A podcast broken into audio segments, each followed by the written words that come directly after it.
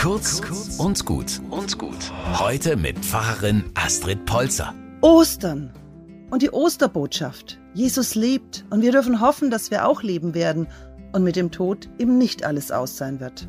Wie kann ich das heute verstehen, 2022? Ich habe im Dezember den Film Don't Look Up gesehen und da geht's genau darum, um den Tod und was danach ist. Der Film läuft auf eine Katastrophe zu. Ein riesengroßer Komet bedroht die Erde.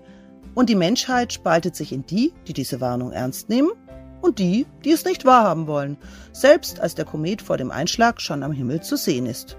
Schaut einfach nicht nach oben, ist die Parole der Leugner. Don't look up.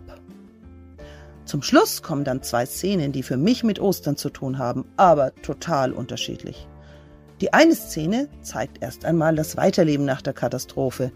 Paradiesisch schön. 22.000 Jahre nach dem Untergang steigen einige Menschen aus ihrer Raumkapsel, in der sie tiefgefroren überlebt haben.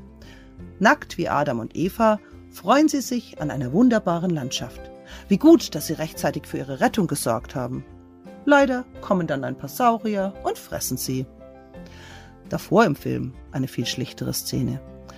Kurz vor dem Kometeneinschlag sitzen diejenigen, die vergeblich gewarnt haben, an einem Tisch zusammen. Sie essen, sie lachen, sie versöhnen sich, sie genießen das Miteinander.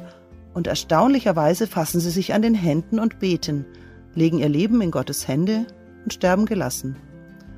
Für mich strahlt diese Szene viel mehr österliche Hoffnung aus als das tiefgefrorene Weiterleben.